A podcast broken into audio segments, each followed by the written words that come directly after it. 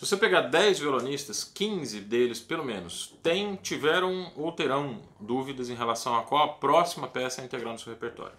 Como uma obra a ser escolhida para ser integrada ao nosso repertório é uma coisa que demanda, às vezes, meses de trabalho, às vezes até anos de trabalho, é preciso definir muito bem os critérios que vão nos levar a tirar uma partitura, a comprar uma partitura ou a gastar essas horas limitadas para colocar essa peça no nosso repertório. Então, o vídeo de hoje é para discutir isso. Quais os critérios é, que a gente pode discutir, que a gente pode estabelecer para aprender obras novas e integrar essas obras no repertório. Ao final do vídeo, se essa furadeira permitir, eu vou dar uma dica para vocês sobre a, a, respeito de como resolver esse problema, ou pelo menos como navegar por esse turbulento mar de repertório, né, que é o repertório violonístico, com um pouco mais de facilidade, um pouco mais de segurança. Então cola por aqui porque esse vídeo tenta atender professores na discussão dos seus critérios para passar obras para os estudantes, os próprios estudantes para se fazer, se propor coisas para os professores também, vocês não vão ficar assim com a boca aberta esperando o repertório cair das mãos do professor, né? vocês também podem ter ideias, podem discutir, pesquisar repertórios e, e conversar com seus, com seus professores para saber se é interessante um, uma obra nova ou não, e também os autodidatas ou os violonistas amadores que eventualmente não têm uma orientação muito, é, muito constante. Né? É, eu tenho tendo a, a, a, recomendar muito cuidado para, para que os, os chamados autodidatas procurem um professor, né, que vai ser sem dúvida muito mais fácil esse trânsito de vocês pelo repertório do violão, mas é possível, por conta própria, tomar decisões seguras a respeito das novas obras que vocês vão aprender, tá bem? Meu nome é Luciano Moraes, esse é o canal Conversa de Violonista, e esse tema foi sugerido por um amigo meu chamado Jadilon, daqui de São Paulo, que ele tem entrado em contato comigo no reservado, a gente está discutindo se, né, se, se trabalha como com, com aulas ou não. A gente tivemos várias conversas bem legais a respeito da estética, da história do repertório de violão.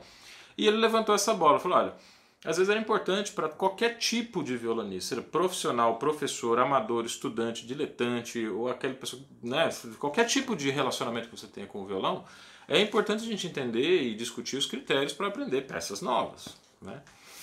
Ah, uma peça no repertório de um violonista é como dinheiro tá? É, e você, vocês imaginem assim um, uma, um dinheiro que entra na sua conta, por exemplo, sem você saber, tá? 89 mil reais, de repente que aparece assim na sua conta de surpresas. Uma coisa que realmente você não sabe se aquilo pode te levar a alguma encrenca, alguma enrascada com a Polícia Federal ou não, né? Pois uma, o repertório do violonista é, de certa forma, assim, um capital né, que ele tem à sua disposição para trabalhar, para agradar as pessoas, para tocar para os seus amigos e desenvolver projetos profissionais também. O repertório é aquilo que possibilita a inserção do violonista no mercado profissional. Então tem que ser feito com muito critério. A gente tem que saber de onde vem o repertório e para que, que esse repertório vai ser utilizado. É igual ao dinheiro, é basicamente igual ao grana. O, o repertório é o capital do músico. Uh, eu, o primeiro critério para discutir, para é, tentar definir assim, né, se, se, uma nova obra a ser incluída no repertório é uma obra interessante ou não, é o critério do período, tá? ou vamos dizer assim, do, da, da, da caracterização estética da peça. É, todo mundo já ouviu falar aqui na história da música, que é particionada, que é dividida em períodos. Você compra um livro de história da música, o cabra vai começar a te falar sobre Idade Média, aí acontece alguma coisa, o Estado deixa de ser o Estado teocrático, passa a ser o ser humano no centro das reflexões filosóficas, a gente entra no Renascimento. Aí alguém inventa a ópera, a música muda de configuração, passa a usar o baixo contínuo, nós estamos aí no período barroco. A polifonia então simplificada mais ainda do que tinha sido no período do, do período do Renascimento para o clássico, do período do Renascimento para o barroco, nós estamos aqui no período clássico. O, a estética do sentimento, da individualidade, da proposição estética se torna então central, a gente entra no período romântico. No século XX abrem-se as portas do experimentalismo mais ousado e um monte de ruídos são incorporados à música, as concepções de forma também vão para o espaço, nasce a música popular e todas essas correntes começam a convergir em estilos, estéticas que são praticamente um para cada compositor. Esse é o século XX, século XX, XXI. É claro que essa divisão é muito esquemática. E é claro que ela pode ser contestada sob vários aspectos diferentes. Mas ela tem essa utilidade. Ela tem a utilidade de organizar a nossa biblioteca de repertório. O que eu recomendo a vocês fazerem? Peguem uma folha de papel em branco e escrevam todas as peças que vocês conseguem tocar do começo ao fim, sem passar muita vergonha. Então, não precisa ser peças que sejam perfeitas, obras que vocês sabem que trabalhando um pouquinho mais vocês conseguem apresentar em público, numa boa. Peças que estejam, assim, vamos dizer, debaixo do dedo, estejam de cor. Tá? O estar decorado é um critério muito importante para saber se uma peça realmente está no seu repertório ou não. De cor, né? tocar sem a partitura na frente. Lembrar de todas as indicações musicais, lembrar de todas as notas, não fazer confusão de sessão, fazer a peça passar assim, vral, do começo até o final, azeitada, tranquila, sem muitas dificuldades. Todas essas peças estão ligadas a determinadas correntes, né? ou são barro, barroca, renascentista, classicismo, romantismo, século XX, música popular. Tá? Dê uma olhada na lista, vê quais desses critérios vocês cumprem e a próxima peça a ser aprendida é de um período que está menos contemplado pelo repertório de vocês, óbvio. Tá? Então, por, essa, por esse critério histórico, estético, é, a gente consegue pré-determinar quais são os próximos passos necessários para que o nosso repertório fique mais completo, é, do ponto de vista assim, da, da, da amostragem que vocês têm como oferecer ao público de vocês, daquilo que realmente foi a história do violão e do repertório para o violão ao longo de mais de 500 anos. O segundo critério é, é um, um, critério que eu gostaria de chamar assim de pedagógico, né? de fato um critério pedagógico. Agora é mais difícil discutir esse critério porque a, ele não é ele, assim, vamos dizer, ele muda conforme o tipo de violonista. Se vocês são estudantes de violão dentro de uma universidade, esse critério pedagógico não está na mão de vocês. O responsável é o professor que está trabalhando com, com vocês. Tá? Se vocês são, mas se vocês são amadores que estão momentaneamente sem uma orientação formal ou estão sem um professor, pensar no critério pedagógico é um pouco mais difícil, tá? A gente poderia discutir isso que eu vou falar agora, mas o grande problema do autodidata é que você não tem como ensinar algo a alguém se você não sabe. Então ensinar para você mesmo uma coisa que você mesmo não sabe é uma contradição que põe a minha cabeça num curto-circuito, né? Em tese e a rigor não seria possível se ensinar alguma coisa. Isso é uma metáfora, tá? é, autodidata ou a pessoa que auto se ensina é uma metáfora, uma grande metáfora de, de processos de, na verdade, de conscientização. Você toma consciência de é, capacidades ou habilidades que você tinha que estão adormecidas ou de coisas que você pode fazer. Né? Isso aí é uma, é uma coisa que o autodidata autêntico acaba fazendo. Mas quando a gente verifica a história dos autodidatas, todos eles tiveram, na verdade, ou professores, ou tutores, ou colegas mais velhos que guiaram é, essas pessoas no meio de várias possibilidades e de vários cantos de sereia que só se é, só se apresentam como aquilo que eles são, discursos enganadores, depois que a gente está há muito tempo trabalhando naquela direção. Então, há uma obra que, por exemplo, engana muita gente, o Capricho Árabe de Francisco Tárrega. Todo mundo acha que é uma peça muito tranquila, mas ela, ela é, pode destruir o desenvolvimento pedagógico de um estudante se ela for passada no momento errado. Tá? Uma peça que parece muito simples, parece fácil de tocar, mas ela tem armadilhas absurdas escondidas nas esquinas. Né? E só um professor muito consciente pode descortinar essas armadilhas e propor peças complementares, exercícios cotidianos para vencer essas dificuldades técnicas. Então, o critério pedagógico ele é realmente muito difícil de ser seguido. Mas tem uma maneira é, em que a gente pode reconhecer a adequação de uma peça. Tá? Vou falar um pouco sobre isso agora. Normalmente, uma peça muito difícil é uma peça que trabalha com muitos elementos técnicos diferentes combinados. Vamos pegar um exemplo: Fandango de Joaquim Rodrigo. Tá? Pego no YouTube aí, Fandango Joaquim Rodrigo, peça para violão, é, é, é a terceira das três peças espanholas para violão. Uma obra escrita pelo mesmo autor do Concerto de Aranjuez dedicada ao grande André Segovia, diferente do Conselheiro Aranjuez, que não foi dedicada a André Segovia. É uma peça que tem uma passagem específica, vocês vão saber de que passagem que eu estou falando, uma passagem em cestinas, uma passagem bem rápida, bem veloz, assim, que lida com, com dois elementos, na verdade três elementos técnicos em combinação, é o ligado ascendente, o ligado descendente, que tem que ser pensado como um, elemento técnico separado, tá? e o salto de posição. A pessoa que deseja tocar o fandango do Rodrigo bem, ela precisa ter muito bem dominados esses três elementos técnicos. Então é interessante que se faça um cronograma. Esse semestre eu estou estudando. Claro que a gente toca de tudo, tá? A gente toca todos os elementos técnicos. Uma boa sessão de estudo tem que passar por arpejo, ligado, salto de posição, escala, acordes, pestana, ligado, ascendente e descendente. Mas se o seu objetivo é tocar o fandango do, do Rodrigo em algum momento, ao invés de você passar três anos tentando tocar o fandango do Joaquim Rodrigo, elabore um cronograma de três anos em que em cada um desses anos você vai trabalhar um elemento técnico desses com mais afinco, com mais empenho e com um pouco mais de atenção. Então, durante um ano você estude é, ligados ascendentes. No ano seguinte você estude ligados descendentes. No ano seguinte você estude salto de posição. Ao final desses três anos, o fandango vai sair assim com um pé nas costas. Vocês estão achando que é muito tempo? Encurte o período para seis meses ao invés de um ano. Estão achando que é muito tempo? Bom, uma graduação né, é, dura quatro anos. O objetivo é que depois de quatro anos vocês saiam com um repertório profissional. Eu levei cerca de dois anos para aprender o fandango do Joaquim Rodrigo.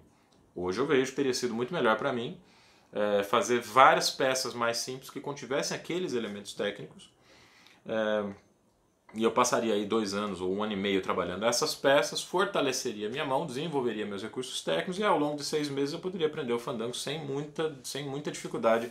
E a vantagem evidente disso é que ao invés de eu ter uma única peça no repertório, eu teria 15, que complementariam o meu repertório de alguma forma. Vocês dizem assim, mas eu, eu, o Luciano então era um cara largado no mundo, era um cara largado na vida, não tinha um professor decente que orientasse ele. Bom, todo mundo sabe aqui que eu fui aluno do professor Edelton Gleden. E sim, ele me deu esses avisos, mas eu não escutei e me ferrei por causa disso. Então, às vezes, quando a gente tem um professor muito consciencioso, a gente tem essa resistência de não entender a razão pela qual ele está pedindo calma para a gente tocar uma peça que a gente gosta muito, mas porque dentro da nossa própria cabeça os critérios pedagógicos não estão claros. Tá? E é importante a gente discutir esses critérios pedagógicos, porque eles vão ser um argumento para que, o, que o nosso estudante tenha paciência de trabalhar aos poucos, construir sua técnica tijolo por tijolo e apresentar ao longo de um tempo condições de tocar uma obra que seja muito difícil. Critérios pedagógicos extremamente complexos de, de seguirem. Uma armadilha muito comum que a gente comete quando está tentando entender qual é o lugar né, de, um, de, uma peça dentro de um escalonamento de dificuldades. Né?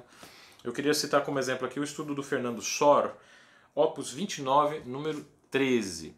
Um dos lendários estudos registrados por Sérgio Abreu, num disco para violão solo de 1980, 1980, 81, em que, uh, pelo jeito que ele tocou, ele quase que tirou essa peça do repertório. As pessoas ficaram com tanto medo assim, de, de, não atingir aquele patamar né, que acabaram tocando. O caso do estudo Opus 6, número 6 também, mesmo problema. Só a Maiara Amaral, né, violonista é, de, de, do Mato Grosso, brutalmente assassinada num processo de feminicídio, isso abalou toda a comunidade musical.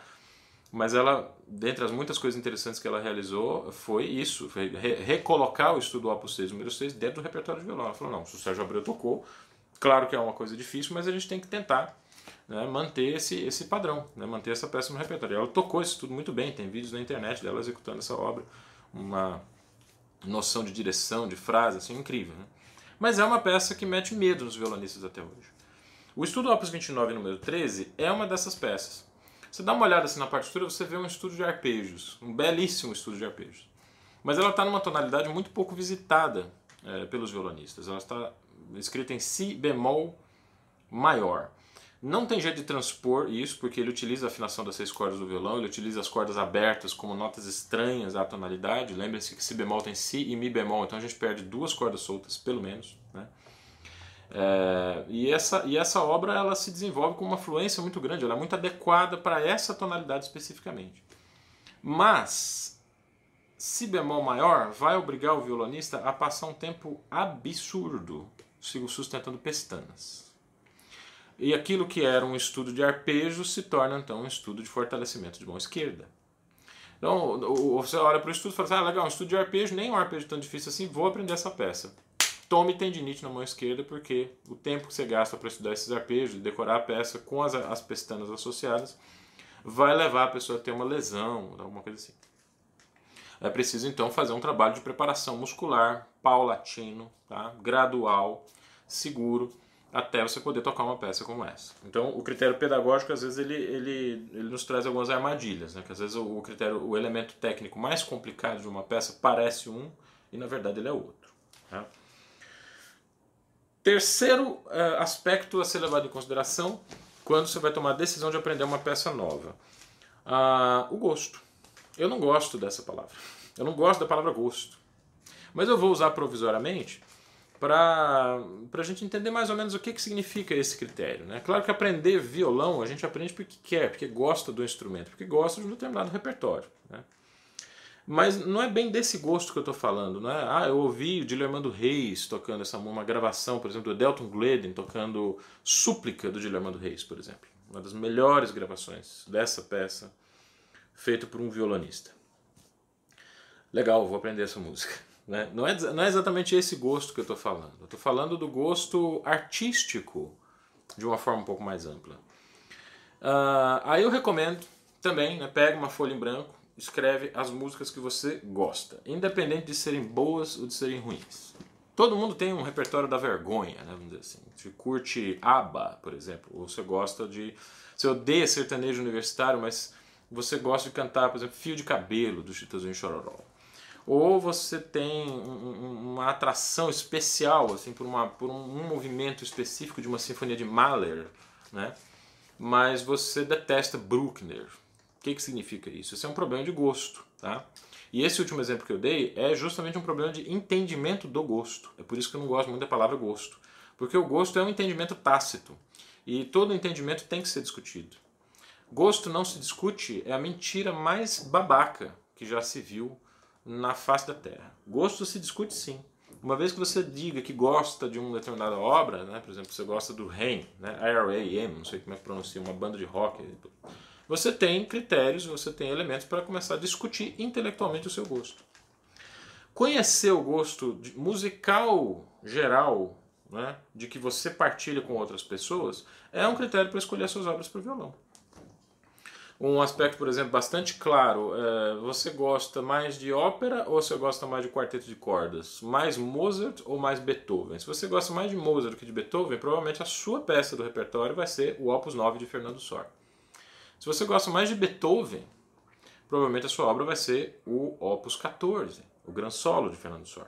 Quer dizer que dentro da, de um repertório de um mesmo compositor, você pode encontrar obras mais ou menos adequadas ao seu gosto musical geral. Às vezes o gosto é, precisa ser usado como um critério, como um anticritério, vamos dizer assim. Exatamente naquele, naquele elemento estético que você detesta para se enriquecer.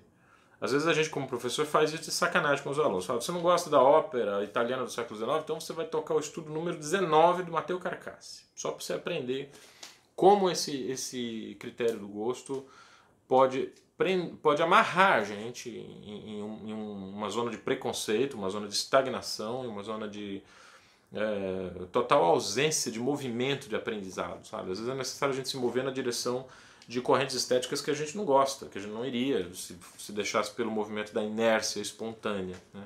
Mas justamente aprender como funciona essa alteridade que é a peça que eu não, entre aspas, gosto. Mas tentem lembrar disso. O critério do gosto ele tem que ser feito sempre pelo repertório que vocês curtem ouvir, fora do repertório de violão. Obras para orquestra, obras da música popular, tá? que vão definir se, se algumas, alguns excertos, alguns extratos do repertório de violão clássico que tem um pouco mais a ver com uma determinada é, expectativa de gosto e não com outras. Tá? Para os jovens profissionais, a próxima obra a ser tocada é, se reveste de um probleminha a mais, que é os projetos, sabe? Os projetos musicais. Se você está em 1987, por exemplo, nós passamos pelo centenário do nascimento de Vila Lobos. Em 2059, nós vamos ter o centenário da morte de Vila Lobos, daqui a 19 anos. Violonistas, jovens violonistas, já fica aí preparando para tocar a obra integral do Vila Lobos daqui a 19 anos. É isso? 19? 29? Sei lá. Quando eu estou gravando vídeo, não sei fazer conta de matemática. Mas o fato é que a gente tem que ter esse olhar de longo prazo.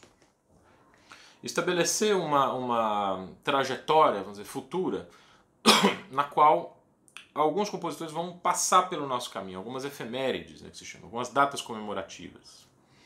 Nessas datas comemorativas, a gente consegue uma inserção de projetos muito interessante. Eu acho isso péssimo porque eu acho que assim, o fato de Beethoven fazer aniversário agora, de Carcass fazer aniversário agora, de Tarrega fazer aniversário agora, isso é irrelevante para a importância da produção musical deles. Mas as instituições de financiamento, SESC, SESI, ou editais públicos de financiamento de gravação de disco, de circulação de repertório, passam muito por, esse, por essa questão. No aniversário de Pixinguinha, por exemplo, o ano do aniversário de Pixinguinha, se gravou muita música de Pixinguinha. Então é interessante, como um repertório é uma coisa que leva muito tempo para se consolidar, você aprender, por exemplo, uma hora de música, você leva pelo menos dois anos, né? é inter... dependendo do grau de dificuldade dessas obras. É interessante que a gente é, é, tenha olhe para o futuro. Daqui a dois anos, quais vão ser os compositores que vão estar fazendo aniversário de nascimento ou de morte? E inclua algumas obras dessas pessoas para que o repertório de vocês tenha um pouco mais de aderência do ponto de vista do financiamento de projetos. Tá? Esse é um critério que pode atingir jovens profissionais. As pessoas estão saindo da faculdade agora precisam estar de olho nessa, nessa questão, porque o repertório de faculdade, apesar de ser uma coisa que normalmente o estudante, né, quando se forma, tem muito apego, afetivo até, por esse repertório. São obras que acompanharam uma parte muito importante da vida de vocês. São obras que os colegas de vocês, que são amigos, que muitas vezes vão ser amigos a vida inteira, ajudaram vocês a construir. Relacionamentos com professores, se for um bom relacionamento com os professores, mas são, são, eh, foram construídos com base em uma convivência diária com aquele repertório.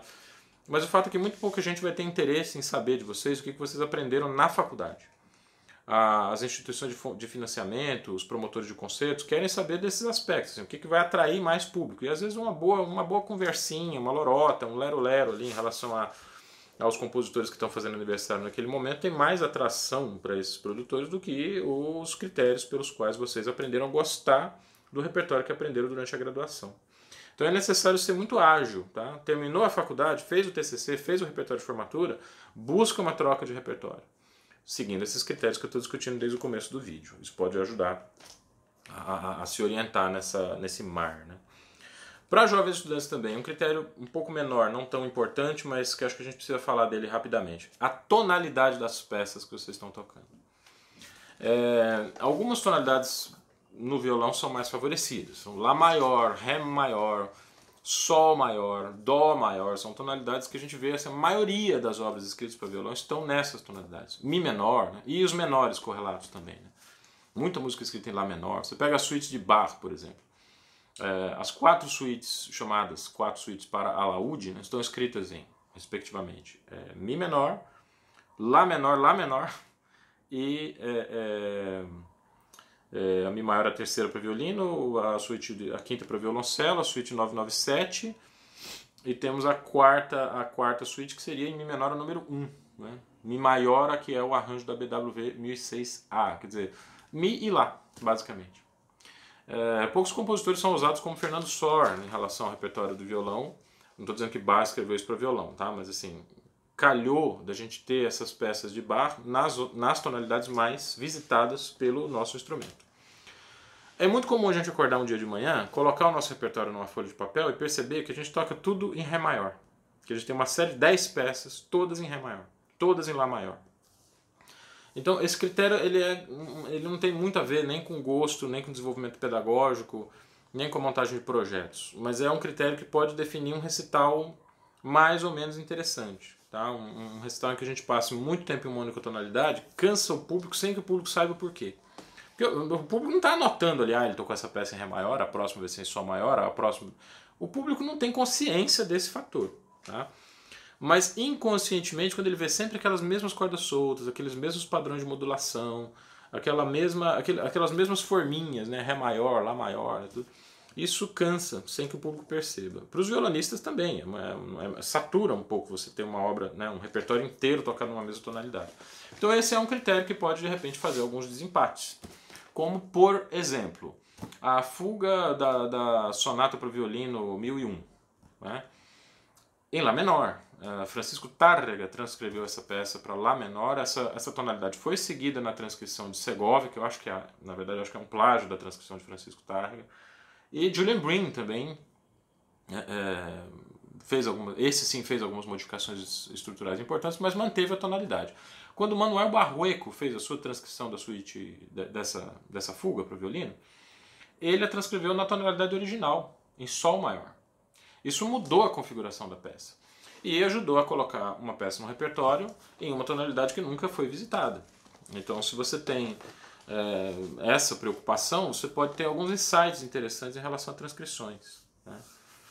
Ah, por exemplo, a suíte número 4 para violoncelo de Bach, que é uma peça muito pouco tocada no violão. Tem uma transcrição bastante conhecida dela em Sol maior, mas a tonalidade original dela é Mi bemol maior. Sendo uma peça para violoncelo, será que não seria interessante tentar tocar isso na tonalidade original? A gente usa a escordatura sexta em Ré, porque não usar sexta em Mi bemol? Ou porque não usar um outro tipo de escordatura que possa, né, que possibilite a gente de, de, de abordar essa suíte na sua tonalidade original. Seria, acho que a primeira vez que a gente teria uma obra escrita em Mi bemol maior num recital de violão. Então é, é um critério que pode parecer técnico demais, mas ele pode fazer diferença na, na no caráter de novidade né, que cada peça de um repertório imprime na, durante um recital. Bom, falamos aqui de vários critérios que podem é, ajudar vocês a escolher a próxima peça a ser abordada no repertório. É, eu queria falar um pouquinho a respeito de uma habilidade que é necessária para que todos esses critérios possam ser manipulados por vocês de uma forma mais simples, tá? de uma forma mais fluida. É, essa habilidade é a habilidade da leitura à primeira vista. A pessoa que não tem uma leitura à primeira vista muito fluida, muito bem desenvolvida, ela passa muito tempo com uma partitura até ter ideias a respeito dela. Frequentemente, a pessoa que não tem uma boa leitura à primeira vista abandona essa partitura antes de ter ideias. Movida por algum preconceito ou por alguma falta de entendimento a respeito dessa música, o violonista que não lê bem acaba sendo levado a conclusões falsas a respeito da música.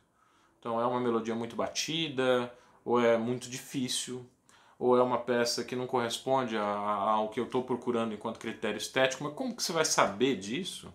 se a sua leitura é precária. É exatamente a mesma situação da leitura de textos. É muito difícil ter uma ideia a respeito de uma obra literária se a gente não é um leitor fluente. Tá? E um leitor fluente é aquele leitor que lê muito.